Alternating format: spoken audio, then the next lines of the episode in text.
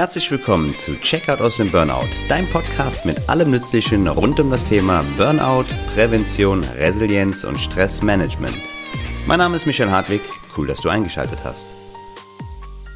Freunde, einen wunderschönen guten Tag und herzlich willkommen zu einer weiteren Folge bei Checkout aus dem Burnout. Mein Name ist Michael und ich bin heute ganz besonders froh, einen weiteren Interviewpartner, eine Interviewpartnerin gewonnen zu haben. Ich habe heute die liebe Ruth Holedera zu Gast. Ruth, hallo, wie geht's dir? Ich grüße dich. Ja, hallo, Michael, mir geht's super. Alles gut, ich habe prima geschlafen. Das freut mich sehr zu hören. Ich habe gestern auch sehr gut geschlafen. Sehr, sehr schön äh, vor dieser Folge. Vielleicht ganz kurz ähm, einleitend, ähm, falls jemand zuhört, der ähm, uns nicht kennt. Ich bin der Michael, ich bin 36 Jahre alt. Ich hatte im Jahre 2013 selbst einen Burnout zu verkraften, habe deswegen diesen Podcast, Checkout aus dem Burnout, ähm, nachdem ich ähm, ja noch etwas weiter an einer sehr stressgeplagten Industrie gearbeitet habe, arbeite ich heute selber mit von Stress geplagten Menschen. Ja, und dieser Podcast ist einer meiner Tätigkeiten. In meiner letzten Folge habe ich selbst über Schlaf und Schlafprobleme gesprochen, meine eigenen Erfahrungen damit. Und heute habe ich dann halt das Glück, die Ruth als Expertin unter anderem auch für Schlafprobleme ähm, gewinnen zu können für ein Gespräch. Wer also die letzte Folge noch nicht gehört hat, kann das natürlich gerne im Nachgang nachholen. Die Ruth, ich werde sie kurz in eigenen Worten vorstellen, bevor ich ihr den Ball zuwerfe. Sie ist ähm, Diplom-Ökotrophologin, sie ist ähm, Expertin für Hypno Hypnose, sie ist Heilpraktikerin und ähm, unter anderem Expertin für Schlafstörungen. Und ich selber habe sie ähm, in einer Facebook-Gruppe, die sie betreut mit mehreren tausend Teilnehmern, kennengelernt und habe auch schon ein Schlaftraining äh, bei ihr teilgenommen. Sie ist zudem Personal- und Business Coach und neben Schlafproblemen hilft sie auch ähm, ihren Klienten und Klientinnen bei zum Beispiel Rauchentwöhnung, Essstörungen. Und äh, ja, sie ist zum, äh, sie ist auch Hypnose-Expertin, aber vielleicht möchte Ruth uns mit ein, zwei Sätzen noch gerade so ein bisschen erklären, was ihre, ihre Haupttätigkeit ist. Ja. ja, also auch von mir ähm, schönen guten Morgen und danke für die Einladung. Sehr gerne. Ähm, ich bin wirklich sehr gerne hier. Ja, ich bin äh, in erster Linie Heilpraktikerin mit eigener Praxis in Eichach bei Augsburg und meine Behandlungsschwerpunkte sind tatsächlich Ängste und Panikattacken. Ähm, weil ich Ökotrophologin bin, sprich Ernährungsberaterin, auch alle Themen rund um Gewicht und Essstörungen, und Traumata. Und bei Traumata, da ähm, kommt es, kommen die Schlafstörungen ins Spiel, weil ein Symptom, ähm, was traumatische Erfahrungen oft machen, sind eben Schlafstörungen. Mhm. Das heißt, ich helfe Menschen, ähm, ja, ihre traumatischen Ursachen zu bearbeiten, die hinter ihren Schlafstörungen einfach oft ähm, stecken. Das ist natürlich äh, sehr, sehr interessant. Ähm, Stress, chronischer Stress, Burnout, ähm, wenn du sagst, dass da Traumata sehr, sehr häufig auch hinter Schlafproblemen stecken, ist das auch ein Klassiker der Ursachen für Schlafprobleme? Stress, ähm, unter Stress verstehen wir ja herkömmlicherweise immer die jetzt gerade vorhandene Überforderung. Hm. Stress ist aber für den Körper viel mehr hm. als nur diese momentane, gerade jetzt berufliche oder familiäre Überforderung. Und dazu gehören für mich auch die Traumata. Und wenn sich jemand im, im Job stressen lässt, ist ja auch wieder die Frage, warum, warum tut er das? Hm. das Und stimmt. dahinter stecken ja dann auch wiederum oft die Folgen einer traumatischen Erfahrung. Jetzt muss man vielleicht auch noch kurz mal Trauma definieren. Äh, Trauma ist nicht ähm, ähm, äh, ein Ereignis äh, wie Vergewaltigung oder Naturkatastrophen oder Krieg, sondern Trauma ist alles, was uns emotional überfordert, was so eine Gefühlsschwemme auslöst, dass ich sie nicht mehr handeln kann. Und dafür, da zählt Stress ja auch dazu. Ja, ja. Wir hatten ja auch bei dir im Schlaftraining, du hast das so schön dargestellt, und ich ähm, spreche auch immer wieder darüber, dass Stress ja nicht nur ähm, die externen Anforderungen sind, sondern auch unsere, ich sag mal, interne Bewertung ebenso dieser externen Sachen, die da passieren. Und wenn wir jetzt nur mal ähm, Antreiber haben oder ja so Handlungsskripte ähm, in unserer Prägung hinterlegt haben, könnte man da auch von einer Art Trauma sprechen, wenn man in der Kindheitserfahrung ähm, ähm, einfach im Tagesgeschehen Erfahrungen von den Eltern, von den Erziehungsberechtigten sich abgeschaut hat? Ja, kann man sicherlich. Also ich sage jetzt mal so ein typisches Beispiel, was sich einfach häuft, in, ähm, ist eine mehr oder weniger lieblose Kindheit. Mhm. Einfach nie gelobt zu werden, nicht in den Arm genommen zu werden, keine Anerkennung zu bekommen, auf der anderen Seite aber getadelt und bestraft zu werden. Mhm. Und das über die Jahre überfordert Kinder völlig. Absolut, ja, absolut. Und das ist auch eine Art Trauma. Mhm. Und das ist ja auch mit teilweise ähm, ein Grund, warum entsprechende Handlungsskripte in uns also im Erwachsenenleben verankert sind. Und zum Beispiel in meinem persönlichen Fall, aber auch in vielen der Menschen, mit denen wahrscheinlich du und ich zusammenarbeiten, warum man ähm, im Erwachsenenalter nicht Nein sagen kann, immer mehr leistet, Anerkennung vom Chef haben möchte, von wem auch immer, den Kunden, den Nachbarn, den zu pflegenden Familienmitgliedern. Ja. Sehr, sehr interessant. Bevor wir da näher ins Detail gehen, darf ich dich überhaupt mal ganz, ähm, äh, ganz blöd fragen, was ist Schlaf überhaupt? Nahezu jedes Lebewesen schläft. Manche können mit offenen Augen schlafen, manche können sich noch fortbewegen, manche schlafen über den ganzen Winter, aber die meisten richten sich ja so ein bisschen auch nach ähm, dem Tageslicht, den Nachtzeiten, haben da ihre Schlafrhythmen. Was verstehen wir unter Schlaf überhaupt? Bleiben wir mal bei Menschen. Gerne, sehr gerne. genau. Ja, ähm, Schlaf äh, dient letztendlich äh, zur Erholung für Körper, Geist und Seele. Und wir Menschen brauchen einfach diese Schlaf, um uns zu äh, regenerieren, um wieder Energie zu tanken, um ähm, Dinge zu verarbeiten. Das äh, passiert ja auch in, in, in, der, in, der, in einer der Schlafphasen. Mhm. Und ja, letztendlich Erholung. Und das tun wir Menschen üblicherweise mit geschlossenen Augen und ähm, üblicherweise nachts und ungefähr zwischen der Schlafbedarf variiert so ein bisschen. So, ich sage jetzt mal so, es sollte nicht unter fünf Stunden sein. Mhm. Ähm, und bewegt sich also so zwischen fünf und acht Stunden in der Regel. Ja. Pubertierende Jugendliche haben einen höheren Bedarf und Säuglinge natürlich auch.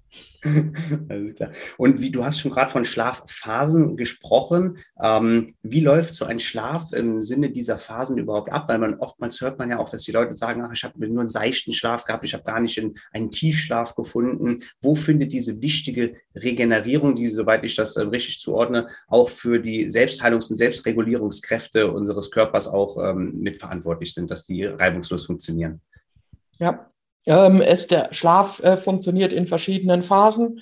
Ähm, wir haben das Wachsein, dann kommt so eine Phase, da wo, ja, wo wir so eine, eine Zwischenphase haben zwischen ähm, Wachsein und Schlaf. Mhm. Ich sage immer so, das ist die Phase, wo ich so meinen Partner anschubse und sage, hör auf zu schnarchen. Und der mhm. antwortet, wie soll ich geschnarcht haben? Ich habe ja noch nicht mal geschlafen. ja. Es ist auch ein hypnotischer Zustand, mhm. den wir, den jeder Mensch hat vor dem Einschlafen. Und dann kommt die Schlafphase und der, der Schlaf geht tiefer, tiefer bis zum Tiefschlaf. Mhm. Und dann werden wir, dann ähm, geht die Kurve wieder nach oben. Wir werden vielleicht kurz wach und gehen wieder in den Tiefschlaf und so weiter. Und dann gibt es die Phase kurz vorm ähm, Wachwerden. Das ist so die, die REM-Phase zum Beispiel, ja. kurz vorm Wachwerden. Das ist da, wo ähm, der Körper die geistigen Herausforderungen ist die Phase, wo wir träumen. Da mhm. bewegen wir uns nicht mehr, da bewegen sich nur die Augen ganz schnell hin und her. Mhm. Deswegen REM-Phase, weil Rapid Eye Movement. Ah, okay. Da versteht das. Und die REM-Phase, kann die nur eine, auf eine Schlief, äh, Tiefschlafphase folgen oder kann die auch losgelöst dessen stattfinden? Kann auch losgelöst davon erfolgen. Und dann sind die REM-Phasen dann auch das Wichtige, um einfach auch Emotionen und Gefühle auch mit ähm, verarbeiten zu können? Ja, die REM-Phase ist wichtig, aber die andere Phase ist auch wichtig. Ja, Ein gesunder Schlaf ist insgesamt wichtig. Absolut. Ja. Wann spricht man denn überhaupt von einem nicht mehr gesunden Schlaf oder einer Schlafstörung? Von einer Schlafstörung spricht man immer dann, wenn Schwierigkeiten bestehen, ein- oder durchzuschlafen oder beides. Mhm. Und entscheidend ist auch das, ähm, sage ich mal, das Empfinden. Wie empfinde ich es denn? Es gibt Menschen, die gehen, die stehen zweimal in der Nacht auf, weil sie auf Toilette müssen zum Beispiel und es stört sie überhaupt nicht. Sie, sie gehen halt zur Toilette, legen sich hin und schlafen weiter. Mhm. Und dann gibt es andere, die finden das ganz furchtbar, dass sie auch nur alle drei Nächte einmal vielleicht auf Toilette müssen und halten das für eine Schlafstörung. Medizinisch gesehen ähm, Ein- und Durchschlafstörungen oder die Kombination aus beiden. Ähm, und das Empfinden, es ist, ich schlafe schlecht. Wenn man am nächsten Morgen aufsteht und sich einfach nicht erholt fühlt nach der Nachtruhe. Genau. Ja. Und sind ähm, Einschlafstörungen oder Durchschlafstörungen? Weil ich musste feststellen, als ich damals 2013 meine ganz akuten Probleme hatte, hatte ich anfangs massive Einschlafprobleme gehabt, obwohl ich hundemüde war, war gegähnt und mich trotzdem rumgewälzt. Aber dann irgendwann im weiteren, späteren Verlauf habe ich dann wieder in den Schlaf gefunden, aber bin morgens halt super oft ähm, aufgewacht. Was ist so eher die klassische oder kann man das gar nicht sagen, Schlafstörung? Also meistens ist es die Kombination aus beiden. Und äh, wenn ich fragen darf, wie ist so deine ähm, Erfahrung, so gesellschaftlich sprechend, wenn du so die deine, deine ähm, Wirkenszeit so ein bisschen ähm, zurückblickst? Die Welt wird natürlich immer schneller, äh, die Zeitzonen vermischen sich so ein bisschen durch Online-Angebote, die Leute haben Smartphones an sich, mehr Technik ist da, man benutzt das Internet, Blaulicht und so weiter und so fort, mehr als sicherlich als noch vor 20 Jahren oder so, ist also ein Schlafproblem mit dementsprechend ein Thema, was auch zunehmend junge Menschen betrifft und gesamtgesellschaftlich schwerwiegender ist heutzutage oder war das schon immer eine große Sache? Nein, ich, also ich persönlich ähm, empfinde das so, dass die Schlafstörungen ähm, schlimmer werden, größere Ausmaße annehmen und auch vermehrt junge Menschen betreffen, was sicherlich auch damit zu tun hat, dass wir nicht mehr so körperlich arbeiten, dass wir abends einfach vor lauter körperlicher Anstrengung todmüde ins Bett fallen. Mm.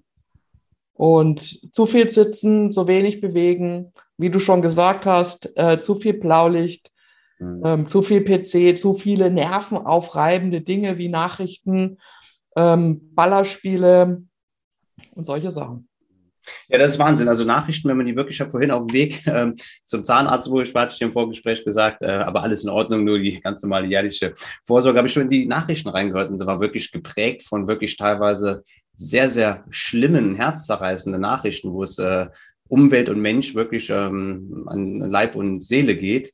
Und das ist natürlich, wenn man sich den ganzen Tag damit auseinandersetzt, natürlich eine Sache, die man auch irgendwie ähm, verarbeiten muss. Ähm, wenn man denn abends in den Schlaf gleiten möchte, oftmals, du sagst ja, die Leute bewegen sich nicht gut äh, oder tendenziell äh, weniger und nicht ausreichend genug. Wenn man geistig vollkommen erschöpft ist und sich auch müde und ähm, ähm, ausgebrannt fühlt geistig, aber körperlich nicht, kann man dann überhaupt in einen guten Schlaf finden? Da muss es immer eine Symbiose aus geistiger und körperlicher Anstrengung und Erschöpfung sein, um schlafen zu können, Müdigkeit sein.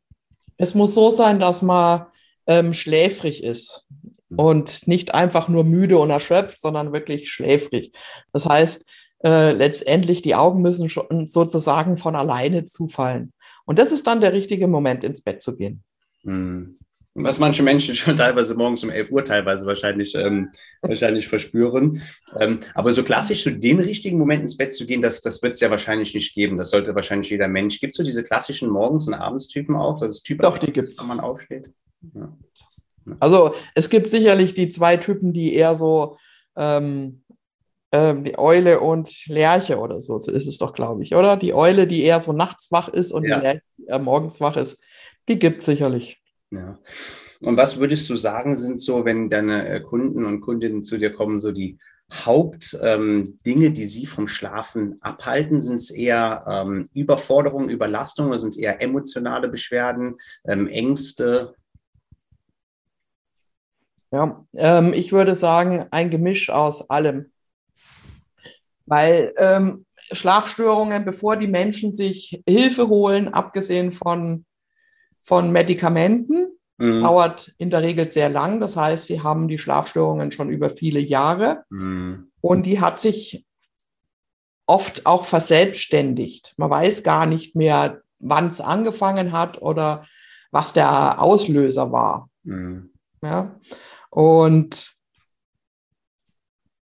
ähm, ja, und dann ist es, ist es ein, ein, ein Sammelsurium aus allen möglichen. Also er, es fängt an mit, ähm, ich habe ganz falsche Vorstellungen, was gesunder Schlaf bedeutet. Mhm.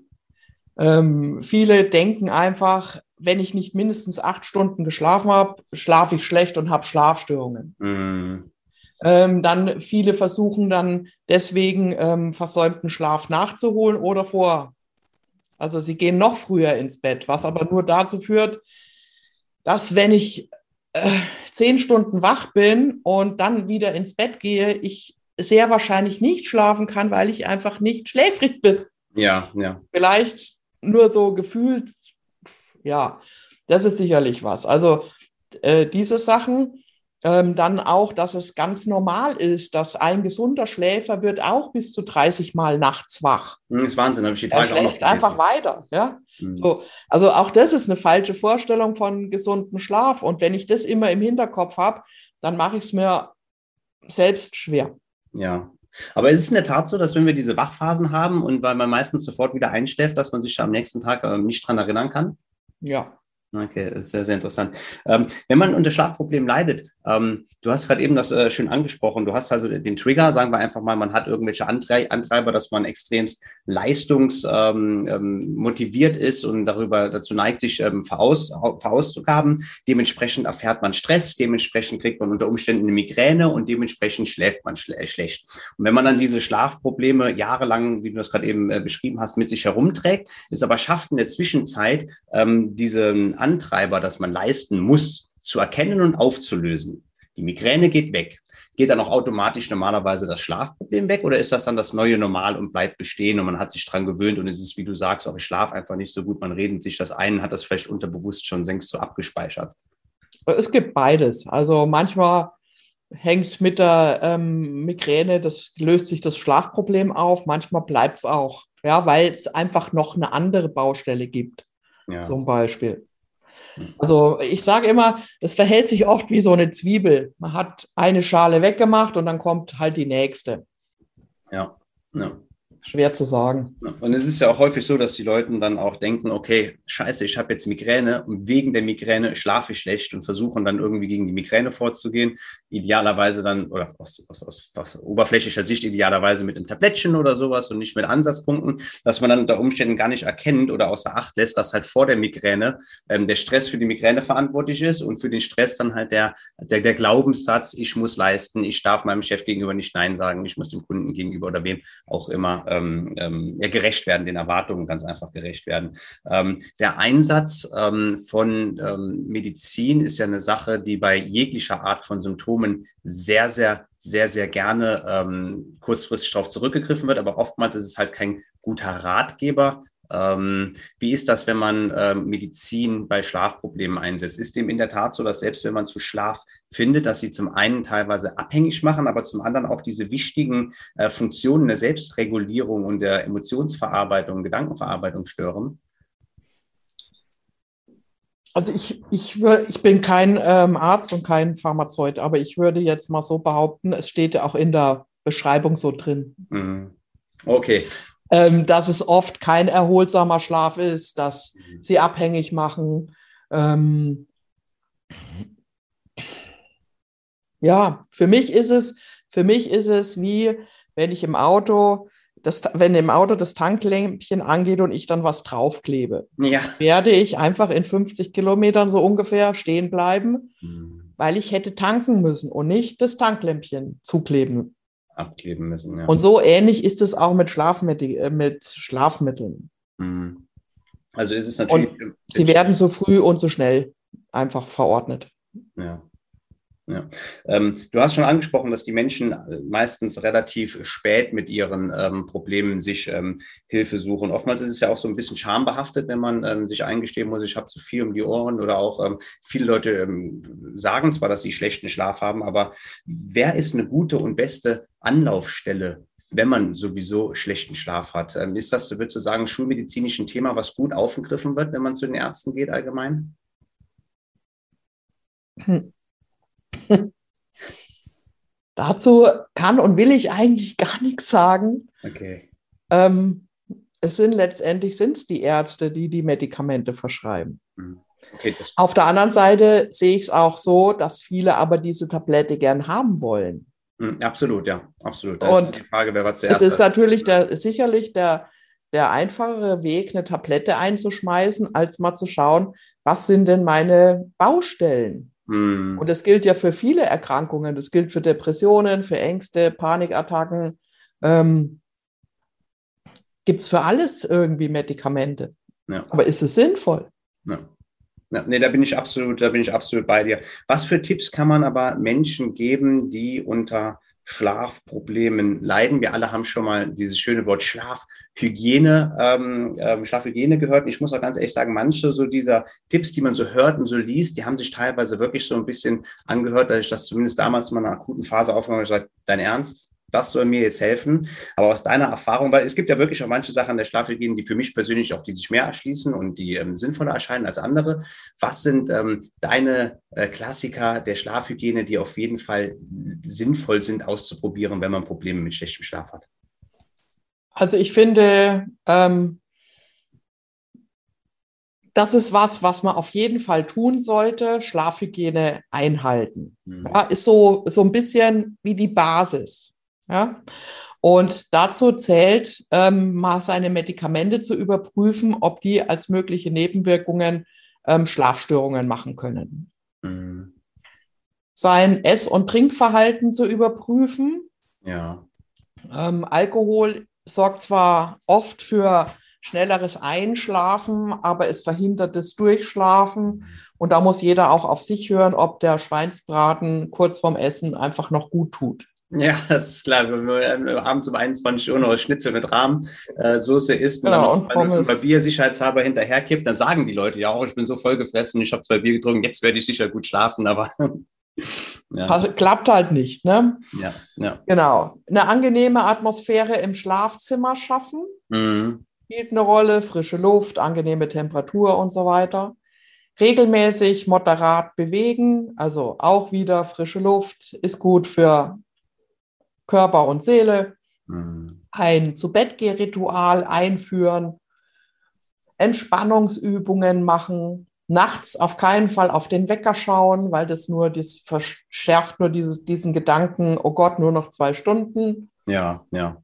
Ins Bett gehen nur, wenn man schläfrig ist, im Bett nur schlafen, mhm. nicht lesen und schon gar nicht Fernseh schauen. Mhm. Immer zur gleichen Zeit aufstehen ist viel wichtiger als zur gleichen Zeit ins Bett gehen, weil ins Bett soll man ja nur gehen, wenn man schläfrig ist, aber zur gleichen Zeit aufstehen, auch im Urlaub und am Wochenende. Auch im Urlaub und am Wochenende nicht mal ausschlafen dürfen. Nein, solange man, solange man Schlafstörungen hat, nicht. Mhm. Und dafür gilt es ja alles nur, immer mhm. nur, solange man die Schlafstörung hat, zur gleichen Zeit aufstehen. Auf keinen Fall ein Mittagsschläfchen machen, mhm. weil ähm, das würde, das verhindert ja schon wieder diesen Schlafdruck, den wir brauchen, um schläfrig zu werden. Ja.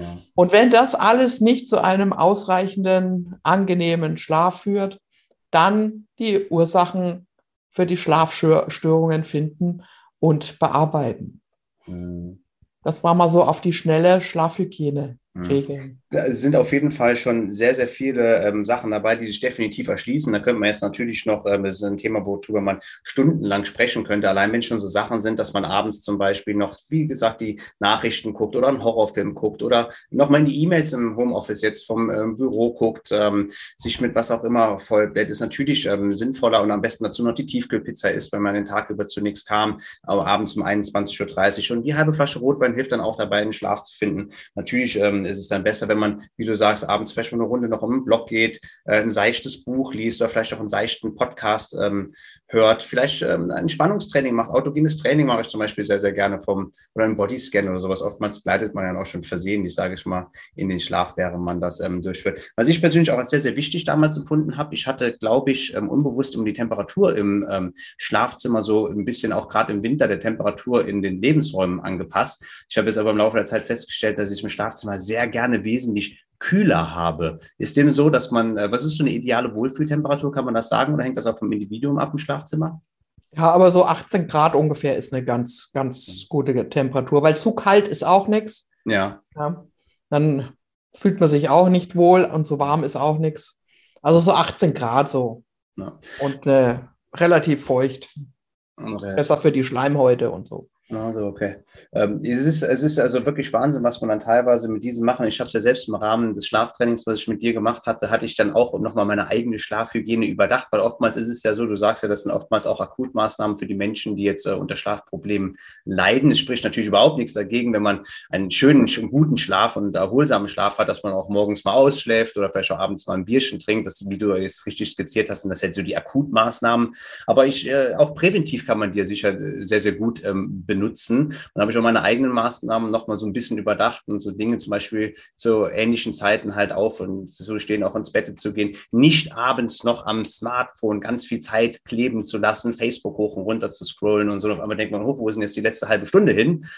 Was lesen, ähm, um den Blog einem noch eine Runde gehen, frische Luft schnappen und auch wirklich ein bisschen früher ähm, ähm zu, ähm, ähm, zu essen und dann abends, wie gesagt, auch so ein bisschen Entspannungsübungen zu machen. Das hat selbst bei meinem ähm, Schlaf, den ich für in Ordnung empfinde, der nochmal zu Verbesserungen geführt, muss ich mhm. ja. Deswegen kann man durchaus sagen, dass so Sachen ähm, Wirkung tragen. Wie viel Zeit sollte man der Schlafhygiene geben? Weil oftmals ist es ja auch so, dass wir zu schnell, zu viel wollen, vielleicht dadurch auch unbewusst unter Druck setzen. Denke ich, müsste doch jetzt eigentlich besser schlafen und dann geht's Gedankenkarussell los. Wie viel Zeit sollte man so Maßnahmen geben, bis man Besserung erwarten darf? Also so, wenn man es wenn wirklich konsequent durchhält, sollte man nach drei, vier Wochen schon eine Besserung merken. Okay. Ja. Ja. Und dann, äh, wie du natürlich gesagt hast, wenn man Themen hat, dann spricht überhaupt nichts dagegen, die vielleicht mit einem Therapeuten, mit einem Coach, mit einer Supervision dann anzusprechen, auf Ursachenforschung zu gehen. Ähm, wenn Schlafhygiene aber nichts mehr bringt, eine Schlaftherapie, ist die immer, geht die immer Hand in Hand auch, ich sag mal, mit ähm, Ursachenforschung oder ist eine Schlaftherapie eine Sache nur für sich? Also die Schlaftherapie, die jetzt zum Beispiel in, in äh, stationär gemacht wird, mhm die äh, zielt auf Schlafentzug ab in der Regel. Also so wie ich es kenne. Das heißt, ähm, man schaut, wie viel ähm, Zeit ähm, verbringt derjenige im Bett und wie viel davon schläft er. Und das soll mindestens 80 Prozent sein. Mhm. Und dann reduziert man praktisch die Zeit, was weiß ich, einer liegt zwar acht Stunden im Bett, schläft aber nur fünf Stunden dann sagt man, okay, du musst um 6 Uhr aufstehen, dann gehst du um 1 Uhr ins Bett. Mhm. Oder Viertel vor eins, ja. So. Dass die Zeit wirklich nur diese fünf Stunden ist. Ja. Und es ist sicherlich anstrengend. Erstens wird es abends langweilig. Was macht man bis 1 Uhr? Wenn man nicht Fernsehen gucken darf, wegen ne, Blaulicht und so weiter. Mhm. Und ähm, man ist dann tagsüber müde aber dadurch ähm, steigt eben dieser, dieser Schlafdruck an. Mhm. Und das hilft dann über die Zeit. Ja, dann wird nach einer Woche wieder geguckt, okay, wie ist jetzt die Schlafzeit? Jetzt ist sie fünfeinhalb Stunden, okay, dann wird die Schlafzeit auf fünfeinhalb, dann darfst du um Viertel nach zwölf ins Bett gehen. Mhm. Und so weiter und so weiter. Mhm. Und bis es wieder normal ist. Das, was du gerade beschrieben hast, ist das ähm, das, was man im Volksmund auch unter einem Schlaflabor kennt oder ist das nochmal was anderes? Nee, im Schlaflabor, da wird man ja verkabelt, da wird geguckt, wie ist mein Schlaf denn eigentlich? Ist das eine sinnvolle Maßnahme, wenn man dann halt ein Schlafproblem hat? Wenn man die Befürchtung hat, zum Beispiel, man hat Schlafaussetzer und sowas, äh, äh, Atemaussetzer, dann werden die dort ja festgestellt. Hm, okay. Und das ist ja eine gefährliche Sache. Also. Ja. Okay. Aber ich empfehle zum Beispiel diese ähm, Armbanduhren da, diese, die empfehle ich nicht. Das wäre die nächste Frage. Ich finde diese Fluch und Segen zugleich, aber bitte erzähl doch gerne, warum du sie nicht empfiehlst. Ich empfehle sie nicht, weil sie einen nur wahnsinnig machen. Mm. Also erstens, die können ja nur auf Bewegung reagieren und, und, und unterstellen einfach, umso mehr ich mich bewege, umso schlechter war mein Schlaf. Mm. Nee, äh, ich finde, entscheidender ist, wie geht es mir denn? Mhm. Und nicht, was sagt so eine blöde Uhr. Absolut, ja. Ja, für 19 Euro aus dem, beim Lidl oder keine Ahnung. Aber selbst die teuren Geräte von, dem, von den namenhaften Herstellern, die haben ja auch eine begrenzte technische Möglichkeit. Und ich habe festgestellt, meine war jetzt so ein Zwischending zwischen 19 Euro und keine Ahnung, Open End, sage ich mal.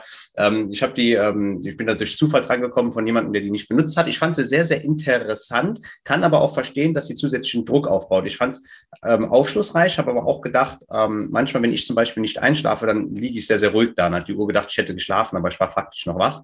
Ähm, ich fand es dennoch interessant und aufschlussreich, weil man konnte doch ein gewisses Muster dann aberkennen nach ein paar Wochen, Monaten. Aber dann irgendwann hat es mir keine neue Erkenntnisse gegeben, sodass ich sie dann wieder abgelegt habe. Ich kann aber auch sehr gut nachvollziehen, dass die Menschen am nächsten Morgen denken, okay, die Uhr sagt jetzt das, ich muss mich jetzt schlecht fühlen, weil die Uhr das sagt, obwohl sie sich eigentlich gar nicht schlecht fühlen. Dann geht das Gedankenkarussell wieder an. Am nächsten Abend steht man wieder mehr unter Druck. Die Uhr leuchtet, der Sensor, um den Puls zu messen und so. Das sieht man ja auch. Äh.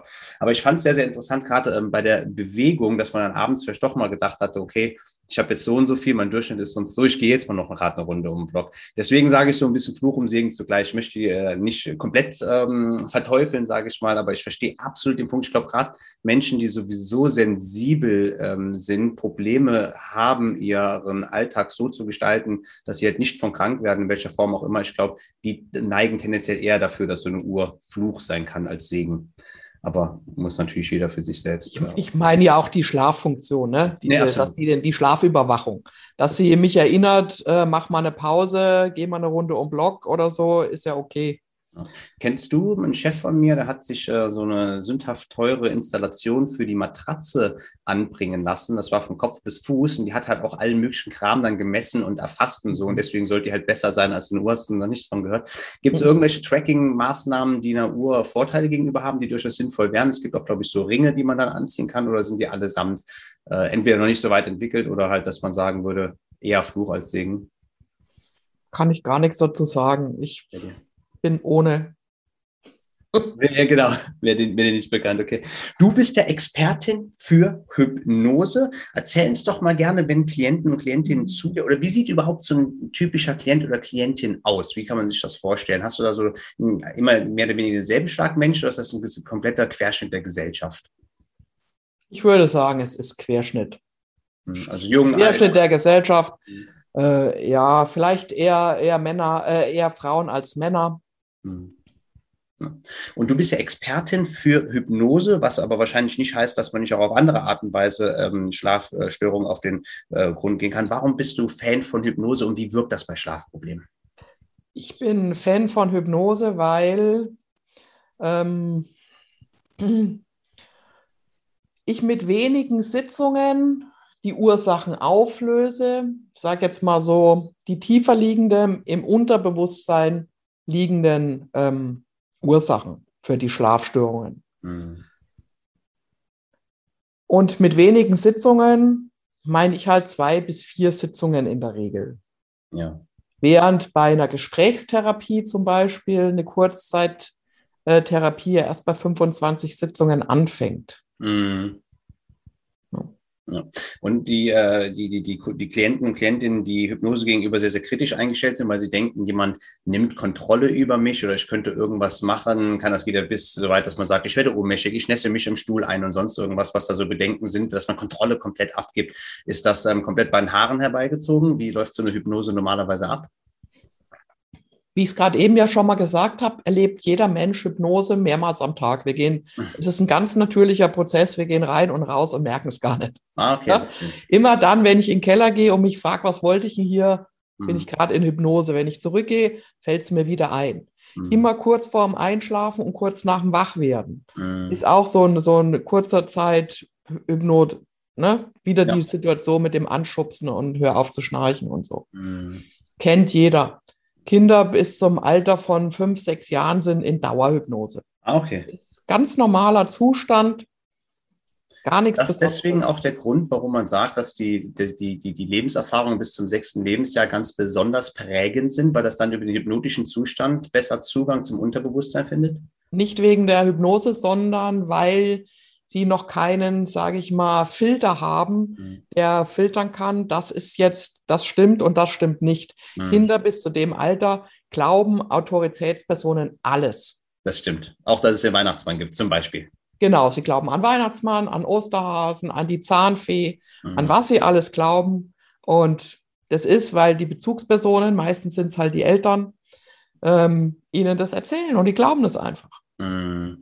Und wenn ich jetzt aber Eltern habe, die mir ständig sagen, du kriegst doch im Leben nichts gebacken, du bist doch so dumm wie ein Stück Brot, mhm. dann geht das genauso ungefiltert rein. Und was tun Kinder? Sie wollen gefallen, sie wollen gelobt werden, also versuchen sie noch besser zu werden, mhm. noch mehr, noch besser, noch mehr, noch besser. Und dann sind wir bei diesen Sachen, ähm, ich kann nicht Nein sagen und ich muss rund um die Uhr erreichbar sein und ja. rund um die Uhr funktionieren, mhm. was dann ja nur zum Burnout führen kann. Ja, ja unentdeckt, unbehandelt, ganz genau, ja. ja. Ähm, was oftmals Menschen machen, wogegen wahrscheinlich auch primär jetzt auch nicht so viel einzuwenden ist, bis zum gewissen Grad, die Dosis macht da vielleicht das Gift, der Kaffee morgens, der schwarze Tee, der Espresso nach dem Essen. Inwiefern sind solche aufpushenden Sachen, die auch gesellschaftlich absolut legitimiert sind bis zum gewissen Grad, wir sehen es auch bei vielen jungen Menschen, Energy Drinks oder bei Leuten, die Sport machen, Booster, ähm, inwiefern sind solche aufpushenden Sachen ähm, hilfreich und förderlich oder nicht zu verurteilen? Ab wann fängt es an, dass ähm, Kaffee, Tee oder was auch immer ähm, kritisch wird, speziell auch für den Schlaf abends? Naja, ich denke, da ist ja jeder Experte für sich selber. Hm. Und er muss einfach für sich selbst entscheiden, tut es mir gut oder nicht. Hm. Und es gibt Menschen, denen macht es gar nichts aus, abends noch einen Kaffee zu trinken und andere stehen dann senkrecht im Bett. Hm. Ich ja, da muss jeder für sich gucken, ne? wie, wie kommt er zurecht und was tut ihm gut. Wenn wir uns jetzt in Schlafproblemen befinden, wäre es dann sinnvoll, auf diese Sachen komplett zu verzichten, weil viele Leute versuchen ja ein Stück weit dadurch zu kompensieren. Ich sage häufig auch im Gespräch, dass ähm, solange ähm, man den Genuss äh, im Vordergrund steht beim Konsum eines solchen Getränkes und nicht die, ähm, die Wirkung des Wachmachens, dass man diese vermeintlich brauchen würde, um zum Beispiel über den Nachmittag zu kommen, das wäre so ein Indikator, an dem man sich gerne mal orientieren darf und mal hingucken darf, wenn man sowas trinkt. Ist in der akuten Schlafstörung sinnvoll, sinnvoll, auf ähm, Koffein, Tein, was auch immer zu verzichten? Auf jeden Fall. Hm. Würde ich schon sagen. Ja. Es ist so was, eins von den grundlegenden Dingen, ja. dass ich nicht erst was Aufputschendes nehme, um dann wieder was äh, zu nehmen, was mich beruhigt. Ja. Um dann wieder was zu nehmen, was mich aufputscht. Das ist ja der Teufelskreis bei den, bei den ähm, Süchtigen oft. Ne? Gerade so Drogen. Erst was zum Einschlafen, dann was zum Wachwerden, dann was zum Einschlafen. Mhm. Ja, das ist ja in der Tat ein Phänomen, was, also ich weiß nicht, ob es das schon immer gab, ähm, aber so diese CBD-Sachen, so diese hanfbasierten Dinge, ich kenne mich damit jetzt nicht so gut aus, ich will es nicht verurteilen, nur weil da Hanf drin ist, um Himmels Willen, aber das jetzt gerade bei sehr, sehr vielen jungen Menschen oder auch bei jungen Angeboten ähm, sehr viel so trendy Werbung mit allen möglichen Ölen zum Runterkommen, Melatoninprodukten und weiß der Teufel was ähm, vermehrt gemacht wird und das natürlich schon bei den jungen Leuten auch als eine durchaus normale Art und Weise ähm, ankommt durch ja diese hip und stylisch gemachte Werbung. Diese ganzen CBD-Produkte, gab es die schon immer in der Form oder ist das jetzt eine Modeerscheinung? Also die gab es sicherlich nicht schon immer. Aber auch da, für mich gilt für alles immer letztendlich aus, auszuprobieren, was tut mir denn tatsächlich gut. Ich meine, wenn ich, bevor ich jetzt, wenn man Melatonin ist ja unser Schlafhormon, was halt gebildet wird, äh, immer wenn es dunkel wird. Deswegen sind wir im, im, im Winter brauchen wir mehr Schlaf als im Sommer. Mhm. Ja, das hängt äh, damit da auch zusammen. Also muss ich doch einfach äh, Melatonin nur nehmen, wenn meine Produktion gestört ist. Also ja. wenn ich natürlicherweise produziere. Und dann bin ich wieder dabei. Bevor ich jetzt Melatonin nehme, schaue ich doch erstmal, was kann ich denn auf natürlichem Wege tun, damit meine Produktion normal ist. Und dann haben wir ja wieder dieses Blau, diese Blaulichtgeschichte, weil die Bla das Blaulicht aus dem Fernsehen verhindert, dass die Melatonin, das Melatonin produziert wird. Mhm. Und als Voraussetzung zur Melatoninproduktion gehört ja auch eine gesunde Ernährung. Ja. Das wird aus denselben Stoffen gemacht wie Serotonin. Mhm. Also muss ich gucken, dass ich davon genug zuführe. Mhm. Was auch immer, Banane zum Beispiel. Ja. Ähm, und erst dann, wenn das alles nicht funktioniert und ich weiß, es liegt am Melatonin, dann macht Sinn, Melatonin zu nehmen. Aber nicht einfach mal so, weil irgendeiner gesagt hat oder in der Facebook-Gruppe geschrieben hat. Also da kann ich mich ereifern bei diesem Thema. Mhm. Ähm, ist, ist das jetzt die, das, was allen hilft? Mhm, so funktioniert es nicht. Mhm. Also Schlafprobleme sind natürlich schon auch äh, wahrscheinlich eine sehr, sehr individuelle Kiste. Ja, absolut. Mhm. Ja. Wenn man so ein bisschen zusammenfassend ähm, sagen möchte, ist das Betreiben einer gewissen Schlafhygiene so oder so schon mal ein erster guter, gerne auch präventiver Schritt, aber spätestens dann natürlich, wenn man feststellt, dass man Schlafprobleme hat, ähm, Und ansonsten natürlich im weiteren Verlauf dann natürlich auch gerne ähm, eine therapeutische Hilfe. Was gibt es neben Hypnose sonst noch für sehr wirksame Methoden ähm, der Therapieform für Schlafprobleme unter professioneller Hilfe? Mhm. Eine, eine Gesprächstherapie mhm. zum Beispiel. Also das wäre jetzt so fast schon die klassische, ja, eine Gesprächstherapie, ja, mhm.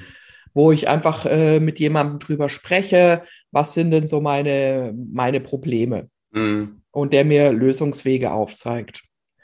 Ähm, Verhaltenstherapie, wie gehe ich denn damit um? Ähm, was kann ich an meinem Verhalten ändern, um Nein sagen zu können und so weiter? Mhm.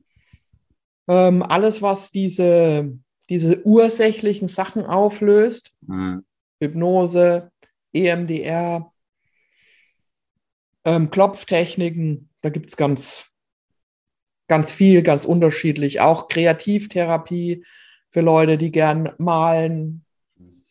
Ist denn, wenn wir jetzt mal in der Schiene chronische Überlastung, chronischer Stress bleiben wollen, ähm, Erschöpfungsdepression, Stichwort Burnout, ähm, was ja eine Vielzahl an Symptomen und Krankheiten hervorruft, ist dann eine Schlafstörung ein Symptom dieser ähm, Überbeschöpf Überschöpfung oder ist das eher von den Symptomen wie zum Beispiel Kopfweh, Magenprobleme und äh, Verspannungen hervorgerufene Sache? Nee, ich würde, nee, Schlafstörung kann durchaus ein Symptom äh, eines Burnout sein. Was ich sehr häufig festgestellt hatte, weil ich ähm, habe sehr viel in Weiterbildung, auch in der Literatur gesehen, dass Schlafstörungen auch oftmals Klassiker und auch durchaus, durchaus sehr häufig die ersten Symptome von einer Überforderung, Überlastung sind, weil ich auch sehr oft gesehen habe, in, jetzt praktisch gesehen in einer sehr ähm, stressbelasteten Industrie, in der ich gearbeitet habe, dass Menschen, die schon sehr, sehr lange über dem leisten, was sie leisten sollten, auch schon sehr viele andere Symptome haben, trotzdem immer noch einen hervorragenden Schlaf haben, abends ins Bett gehen, aufgrund der Erschöpfung natürlich auch sofort einschlafen und dann auch durchschlafen, auch ihre sieben Stunden und dann wieder leisten und ganz andere schlimme Symptome. Aber der Schlaf, der steht dann bis zuletzt. Wie kann man das erklären? Dann haben diese Menschen beneidenswerte Ressourcen, auf die sie zurückgreifen können. Hm. Abschalten können zum Beispiel. Ja. Ja.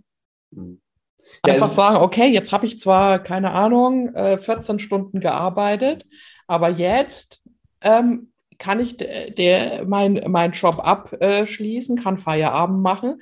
Jetzt kann ich noch zwei Stunden meinem Hobby frönen und dann kann ich ins Bett gehen. Ja? Mhm. mhm. Das ist aber dann eine wirklich beneidenswerte Ressource. Ich kenne solche Menschen auch. Mhm. Ja, es kann aber auch, es kann auf der einen Seite, beneidenswert sein, aber es kann natürlich auch ähm, dazu beiführen, dass man halt gerade noch genug Kraft findet, um diesen Teufelskreislauf aufrecht zu erhalten und vielleicht sogar länger aufrecht zu erhalten und sich dementsprechend auch auf anderen Ebenen mehr Schaden zuzufügen, oder? Wie meinst du das?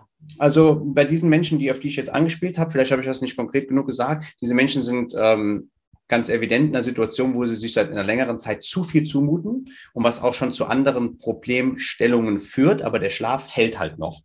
Und wenn der Schlaf nicht halten würde, dann wäre die Erholung nicht da, um das so lange diese Überbelastung noch weiter fortzuführen, wie man denkt, dass man es machen müsste. Mhm. Aber wenn jetzt auch noch der Schlaf auch noch schlecht wird, dann wäre ein, ein, ein erzwungenes, herbeigeführtes Ende früher äh, und eine, eine Einwirkung vielleicht mit therapeutischer Hilfe halt früher. Möglich. Ist natürlich eine sehr, ist, ist wie mit allem natürlich eine sehr, sehr, sehr, sehr individuelle Kiste. Ähm, prinzipiell sind aber Menschen natürlich, mhm. stimme ich mir ein, mit einem guten Schlaf äh, sehr zu beneiden und ist natürlich dann auch ähm, sehr, sehr wichtig. Ähm, ich glaube, wir haben ähm, schon sehr, sehr viel zum Thema Schlafen, vor allem auch, was man machen kann bei Schlafproblemen. Wir haben äh, erklärt, was Schlaf ist, was im Körper passiert bei Schlaf, warum es so wichtig ist, ähm, was man prinzipiell auch in Eigenregie machen kann, wenn man an Schlafproblemen leitet, auch an weiterführenden ähm, ähm Therapiemöglichkeiten, sich äh, vielleicht ein bisschen ähm, schon mal vorab ähm, zu, ähm, zu informieren. Wir haben ähm, von der Community, habe ich, ähm, bei, wer das noch nicht tut, kann mir auch sehr, sehr gerne bei Instagram ähm, folgen. Da mache ich immer so kleine Fragensticker, die kann man dann einreichen für jede Folge. Mich haben auch ein paar Fragen erreicht, die ich jetzt gerne im Anschluss der Route noch stellen darf. Die werde ich dann in einer separaten Folge zur Verfügung stellen. Aber nun, ähm, Ruth, äh, zum Ende des Gesprächs, wenn du jetzt nicht noch aus, ähm, aus deiner Erfahrung noch irgendwelche wichtigen Punkte hinzufügen möchtest, darfst du auch sehr, sehr gerne nochmal erzählen. In den Show Notes wird auch deine Homepage, ähm, wie man dich erreichen kann, natürlich alles entsprechend verlinkt sein. Wenn man jetzt sagt, die Ruth, die ist eine Frau, die weiß, wovon sie redet, ich habe auch Schlafprobleme, wie kann man dich erreichen? Wie kann man am besten mit dir zusammenarbeiten? Ja, natürlich habe ich eine Webseite www.befreit-aufleben.de, unter der man mich erreichen kann. Ähm, man kann mich telefonisch erreichen. Ich habe sogar ähm, Sprechzeiten, in denen ich persönlich erreichbar bin. Und zwar immer werktags von 7.30 Uhr bis 8.30 Uhr und von 12.30 Uhr bis 13.30 Uhr. Sehr gut, sonst müsste man ja sehr früh aufstehen von 7.30 Uhr bis 8.30 Uhr. Und natürlich kann man mich auch per E-Mail erreichen. Und die Kontaktdaten gibt es auch auf der Website. Und steht natürlich auch alles nochmal in den Show Notes. Ähm, dein Angebot ist das nur physisch ähm, einzuholen oder kann man das auch heutzutage digital, zum Beispiel jetzt, wie wir machen, über eine Webkonferenz stattfinden? Man kann es auch über Zoom oder so ähm, stattfinden lassen. Mhm. Die Veränderung passiert ja im Kopf des Patienten und nicht in meinen Räumen. Mhm. Das heißt, du kannst mich auch in mein, an meinem Schreibtisch sitzen, jetzt hier theoretisch in Hypnose versetzen, muss ich nicht persönlich mit dir, der, der Draht zwischen dir und dem Klienten, der Klientin ist dann gegeben entsprechend. Ja. Deswegen dauert eine Erstsitzung bei mir auch länger, weil es noch mit Kennenlernen zu tun hat. Die Chemie muss natürlich stimmen mhm. zwischen Therapeut und Patient. Ja, das ist ja sehr, sehr häufig. Oftmals sagt man auch, dass die, die Chemie zwischen den ähm, beteiligten Personen wichtiger ist als die Therapieform mhm. an und für sich. Sehr gut. Dann bedanke ich mich recht herzlich für deine Zeit, ähm, dass du heute mit mir gesprochen hast und wir werden uns jetzt noch den User-Fragen widmen. Genau. Ich danke dir auch, dass ich da sein durfte. Sehr, sehr gerne. So Leute, der erste Teil des Gesprächs mit Ruth, das fließende Gespräch nenne ich es einfach mal, ist nun vorbei. Ich hoffe, es hat euch sehr gut gefallen. Wie ich persönlich finde, ein sehr schönes, sehr, sehr interessantes Gespräch, voll ähm, bepackt mit vielen Informationen rund um das Thema Schlaf und Schlafprobleme, auch schon wichtigen und kraftvollen Impulsen, was man machen kann, wenn man denn unter ja, subjektiv wahrgenommen nicht gutem Schlaf leidet, sich nicht mehr erholt fühlt nach dem Schlaf. Ähm, natürlich auch ganz besonders froh, dass ich mit der Route eine sehr, sehr erfahrene ähm, Person habe gewinnen können, die hier so ein bisschen ja Rede und Antwort steht. Und es ist so, dass Schlaf ja scheinbar doch ein sehr, sehr interessantes Thema ist. So kam es, dass über Instagram und Facebook und sogar YouTube dieses Mal die ein oder andere Frage ähm, reingesegelt kam. Ähm, ihr könnt mir selbstverständlich sehr, sehr gerne zu diesem Zwecke auch ähm, bei Instagram, äh, aber auch natürlich LinkedIn, wo auch immer folgen und sehr gerne immer Nachrichten schreiben mit eigenen Erfahrungen zum Thema, auch mit Fragen. Nehmt sehr, sehr gerne aktiv an der Gestaltung der Inhalte teil. Und da bin ich immer ähm, sehr, sehr bemüht, natürlich dann diese Zuschriften, Erfahrungen und Fragen selbstverständlich anonymisiert mit in die Folgen einfließen zu lassen. Und es gibt noch einen zweiten Teil des Gesprächs. Das sind dann die User-Fragen die wir bereits nächste Woche zur gewohnten Zeit Freitagmorgen veröffentlichen werden. Sind nochmal sehr, sehr interessante Fragen mit dabei, auf die wir dann natürlich auch drumherum ein bisschen eingehen werden. Wir sprechen unter anderem nochmal über Schlafentzug, allgemeine Tipps zur Schlafhygiene, wie ein Schlafzimmer auch von den Materialien, Matratze, Kissen und so weiter über Decken aufgebaut sein kann, ähm, was den, die Klassiker, ähm, die Schlaf stören, ob es gute Strategien allgemein gibt, wenn man nachts zu speziellen Uhrzeiten aufwacht, wenn man plötzlich hochschreckt in der ähm, Einschlafphase und auch über ja nochmal kleine Mittelchen, die man unter Umständen zur Schlafstimulation doch äh, heutzutage sehr, sehr häufig findet. Und natürlich haben wir uns dann nochmal in kleinen Gesprächen rund um diese Fragen verloren, sodass dann nächste Woche sich auf jeden Fall nochmal lohnt, reinzuhören, um den ein oder anderen Impuls abgreifen zu können, den man dann sehr, sehr gerne im eigenen Alltag mit ausprobieren kann. Wenn du denkst, das sind alles schon Sachen, die ich schon mal ausprobiert habe und mein Schlaf ist trotzdem miserabel, dann scheue dich selbstverständlich auch nicht sehr gerne die Route ähm, direkt zu kontaktieren und mit ihr ins Gespräch zu kommen und zu sehen, ob sie dir mit ihren, äh, mit ihren Inhalten weiterhelfen kann. Ich kann auf jeden Fall sagen, ähm, ich habe schon ein Schlaftraining bei ihr absolviert. Ich fand es sehr bereichernd, äh, sehr verständlich gut ähm, ähm, dargeboten und auch mit ähm, praxisfähigen ähm, Tipps, Tricks und Tools für den eigenen Alltag ausgestattet. Von daher nochmal eine Empfehlung an der Stelle. Ich bedanke mich recht herzlich äh, bei einem jeden, der heute zugehört hat und ja, geduldet euch noch eine Woche, dann geht's weiter hier im Thema. Wenn dir dieses Gespräch gefallen hat, kannst du selbstverständlich auch sehr, sehr gerne alle anderen Folgen im Nachgang dir noch anhören. Es geht natürlich immer so ein bisschen um Stress- und Burnout-Prävention und natürlich würde ich mich auch sehr über eine 5-Sterne-Rezension bei iTunes freuen und natürlich über den Ritterschlag, über eine Weiterempfehlung an Freunde, Bekannte, Familie, an Kollegen, wer auch immer Interesse an der Thematik haben könnte. Bevor ich euch aber nun entlassen kann aus der Folge, noch gerade eine Kleinigkeit Selbstständigkeit in eigener Sache, denn die Ruth hat ja auch angesprochen, ich werde ja auch nicht müde, es immer wieder zu betonen, dass es durchaus auch Sinn macht, eine Entspannungstechnik zu erlernen, diese auch regelmäßig zu praktizieren. Und ich habe jetzt endlich meinen vollautomatisierten Kurs in autogenem Training fertiggestellt. Er ist noch nicht offiziell zu haben, steht aber kurz vorm Kickoff, wenn man so möchte. Und ich würde gerne die Folge heute nutzen, um einer Person, ähm, die hier im Podcast zuhört, den Kurs kostenlos zur Verfügung zu stellen, auch schon vorm offiziellen Release. Ja, praktisch, ähm, dass man den so ein bisschen mit äh, antesten kann, aber er ist schon vollumfänglich fertig. Gegebenenfalls hat sich noch die ein oder andere kleine technische Schwäche mit eingeschlichen. Ähm, das wäre dann äh, natürlich super, wenn die Person mir eine entsprechende Rückmeldung geben könnte. Ähm, schreib mir sehr, sehr gerne eine E-Mail zu diesem Zwecke auf hallo at mh mentoring.de und schreib mir, warum du gerne autogenes Training ähm, erlernen möchtest. Und den Zuschriften werde ich dann einen kostenlosen Zugang ähm, vom Hund per Zufallsprinzip hinaus picken lassen. Wie das dann aussieht, werde ich dann noch ähm, weiter zeigen. Ja, und diese eine Person ähm, wird sich dann einem Zugang zu einem 8 Wochen autogenem Trainingkurs erfreuen dürfen. Das war es jetzt aber für den Augenblick mit der heutigen Folge gewesen. Ich wünsche euch allen guten und erholsamen Schlaf bis zur nächsten Woche, wenn wir uns denn dann wieder hören. Ich bedanke mich recht herzlich für jeden, der zugehört hat und bin raus. Euer Michael.